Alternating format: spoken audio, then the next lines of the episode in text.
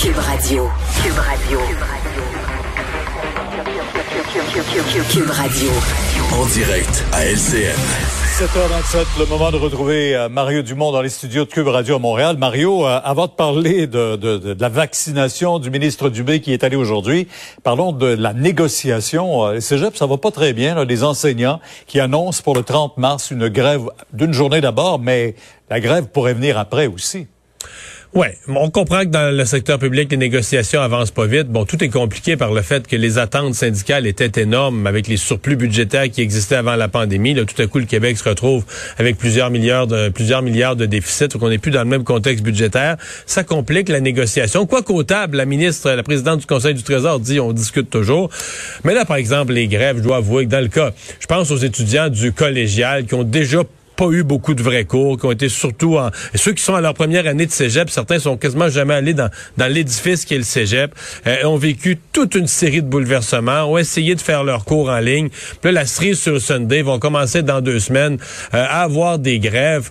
Euh, les patients, les parents, pardon, vont être en colère. C'est, très, très, très difficile à accepter. on entend, on connaît les chansons syndicales, on connaît les paroles par cœur, on les a entendues comme, comme les, les, les, chansons de la Bolduc. Là. Mais tu sais, c'est d'accepter aujourd'hui pour les parents que dans le contexte de la pandémie, avec tous les enfants, ce que les enfants ont vécu, mhm. les jeunes ont vécu, je devrais dire au cégep, c'est plus des enfants, mais que là, on leur ajoute par-dessus ça qu'on va commencer à avoir des semaines interrompues, des journées de grève c'est assez difficile à prendre. Donc, à mon avis, il n'y aura pas énormément de sympathie du public envers ces grèves. Alors, on verra ça. C'est le 30, ça vient vite euh, pour cette journée de débrayage d'abord dans les cégeps, 30 cégeps au Québec. Euh, par ailleurs, euh, Mario, le ministre de la Santé s'est fait vacciner aujourd'hui et au hasard, heureux hasard pour lui, il a eu droit au vaccin AstraZeneca, ce qu'il souhaitait. Ouais, mais il n'y avait pas le choix. Là. il y a tout un message. Là bon, ben, il n'y avait pas le choix. Il fallait que ce soit AstraZeneca, sinon il y aurait eu mille et une théories du complot sur le fait que lui disait aux gens qu'AstraZeneca est sécuritaire, mais c'était arrangé pour en avoir un autre. Il n'y avait pas le choix. Il fallait qu'on arrive à ça. Euh, bon, euh, c'est important. Je sais que pour certaines personnes, ça peut paraître banal, mais euh, moi, je suis convaincu profondément que par-delà tous les experts, tous les spécialistes. Aujourd'hui, l'Agence européenne du médicament qui a mis fin à toute cette histoire en Europe en disant le vaccin, il est sécuritaire, il doit être donné. Il est urgent d'ailleurs de le donner avec en Europe. Là, aujourd'hui, en France, on referme dans plusieurs départements. On mhm. referme, on retourne au confinement pour un mois. Donc, il faut donner ces vaccins. Il reste que, pour une bonne partie de la population, il n'y a rien de plus fort que l'exemple. On fait venir des spécialistes, des experts, mais la question que les gens le posent, toi, là, tu, tu, tu, nous dis là, que tu le donnes, tu, tu faut, faut le donner le vaccin, mais toi tu le prendrais-tu le vaccin? Alors quand le ministre s'installe là, reçoit le vaccin, euh, c'est c'est important et c'est important de le montrer. Je pense qu'il y a un message de communication fondamental dans cet exercice là que le ministre ait été vacciné, un, et deux, qu'il ait eu l'AstraZeneca. C'est très important dans son cas, lui. Mais je rappelle euh, aux gens, quand on va se faire vacciner, on choisit, on choisit pas, pas vaccin. Non, mais ben, euh, il y a quand même plusieurs cliniques qui donnent l'AstraZeneca. Ouais. Et le ministre Marc Garneau, même chose au niveau fédéral. Le ministre Marc Garneau a reçu l'AstraZeneca, je crois que c'est hier.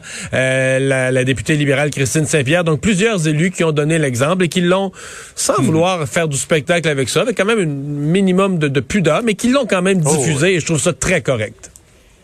Ben oui.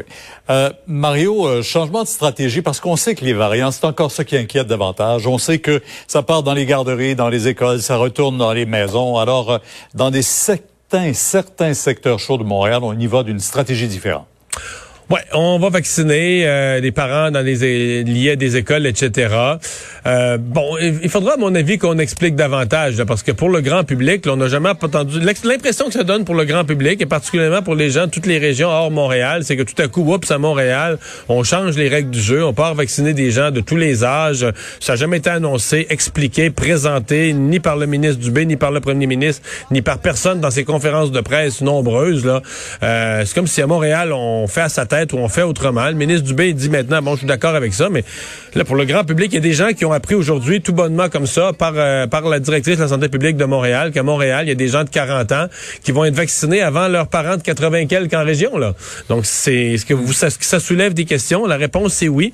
Peut-être que c'est justifié parce qu'on sait qu'on est dans des secteurs où il y a beaucoup de variants. Donc, peut-être que pour la lutte à la pandémie, pour, peut-être que c'est justifié. Mais j'ai trouvé que ça, moi, en tout cas, moi, personnellement, ça m'est apparu bien drôlement aujourd'hui comme, euh, comme stratégie. Puis ça soulève toute une sorte, toutes sortes de questions question à dire, OK, mais là, on vaccine dans des coins très précis. Est-ce que les, les populations de ces régions-là ont fait moins attention que les autres? Est-ce qu'ils ont, est ont, posé des gestes? Mais c'est pas toujours des petits villages loin, loin, loin non plus. Là. Drummondville, Shawinigan, Victoriaville ont commencé aujourd'hui seulement aujourd'hui? Oui, donc il y a, non, ce, que, ce, que, je craignais il y a quelques semaines, je dis il y a des gens qui vont être vaccinés avant leurs parents. Ben si on est on est là, ça va arriver. Avant, avant leurs parents très âgés qui n'ont pas encore été vaccinés à l'extérieur de Montréal. Mario, merci beaucoup. Puis on invite les gens à la patience. Ça va arriver, semble-t-il, le vaccin très prochainement partout. Au revoir. Merci. On vous écoute demain 10 heures. Au revoir. Alors euh, oui, euh, les euh, les bars à l'extérieur de, de, des zones oranges et rouges, j'aurais dire les bars dans les quelques zones jaunes peuvent rouvrir. Oui, à partir du 26 mars, et la ministre de la Sécurité publique a envoyé un communiqué tantôt pour donner les, les règles. Alors évidemment, ça touche certaines, quand même quelques régions, Côte-Nord, Nord du Québec, Gaspésie, de la Madeleine. C'est tout. C'est pas 500 000 bars là. Non, mais ça nous fait rêver un peu. Oui, ce que sera notre vie en zone jaune. donc limite de 50 de la capacité euh, du maximal prévu au, permis d'alcool. Donc pour les bars en zone jaune, euh, on ne pourra pas provenir par table plus de plus de deux euh, deux bulles. Les tables devront être à deux mètres entre chaque table et les clients doivent rester assis à leur table. Alors pas de danse et pas de karaoké. Ah. Donc il faudra attendre pour le karaoké. C'est pas possible nulle part, peu importe la zone.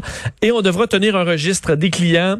On peut seulement avoir des clients de palier jaune et tout ça. La fait la vente d'alcool doit cesser à 23 heures et les bars devront fermer leurs portes ah à minuit. Il n'y a, plus de couvre-feu. En zone jaune, il n'y a pas de couvre-feu. Alors, c'est les, euh, c'est les règles. Alors qu'on ouvre un peu partout, rappelez qu'en France, dans 16 départements français, c'est le retour au confinement sévère pour un mois. Ça inclut la région parisienne, alors qu'on a une hausse de cas qu'on n'a pas vu depuis novembre. Parce que là, dans, dans, dans certaines de ces régions que tu nommes, il y avait le couvre-feu déjà à 18 heures. Oui. Puis là, ils se font dire, c'est pas assez. Non, c'est pas assez. Là, tu peux plus circuler. À faire, tu peux aller prendre des marches avec un papier, aller à, faire l'épicerie à moins de 10 km de ta maison. C'est tout ce que tu peux faire. Tout ce qui est non essentiel est fermé pour un mois. Alors que le printemps arrive plus tôt même que chez nous, là, en France. Oui, oui, en France. Ça doit être très déprimant. En, France, au 1er avril, on est ces terrasses. Là. Dans le reste du pays, par contre, le couvre-feu est repoussé à 19 heures. Merci Vincent, merci à vous d'avoir été là. On se donne rendez-vous demain 15h30 pour une autre émission. Sophie Durocher s'en vient. Bonne soirée.